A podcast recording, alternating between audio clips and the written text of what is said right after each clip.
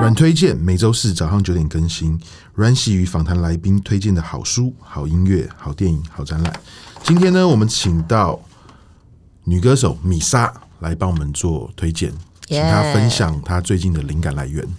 嗯，最近其实真的没有要做专辑的时候，也不会特地到处去找灵感。可是最近常常在做的事情就是上山去爬山，然后跟一个向导朋友，反正他开团我就跟他开团我就跟这样子。然后，呃，最近最难忘，其实也就前几天而已，就是我们在风雨飘摇中登上了三九五二的玉山，真的很莫名其妙。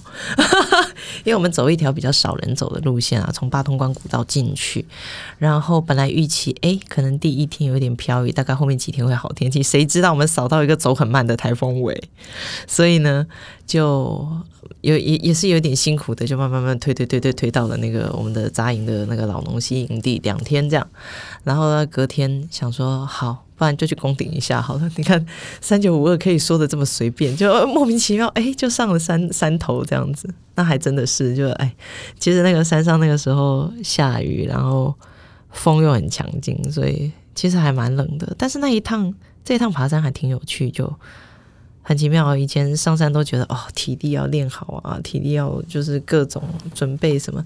可是很奇怪，这次上山觉得特别的松哎。虽然是后来回想起来，哎呦。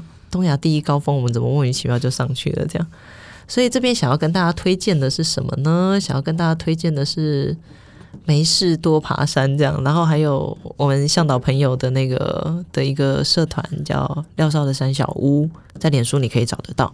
然后为什么特别推荐的理由就是这里头真的很有趣啊。那除了你可以，呃，有例如说爬山，或者是我我们家的向导真的很厉害，就是。他他在带人爬山之前，他自己已经爬了十年，超过十年这样。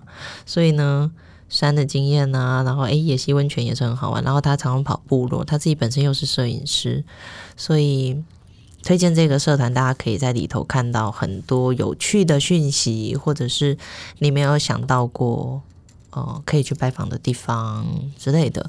然后我觉得最近这个对我来说算是很大的滋养吧，因为每次接近年底工作都特别的忙碌，所以这种莫名其妙就三九五二，这个算是一个我觉得很有趣的经验。而且这一趟很好玩，就是既行程有累到，可是又睡得很饱。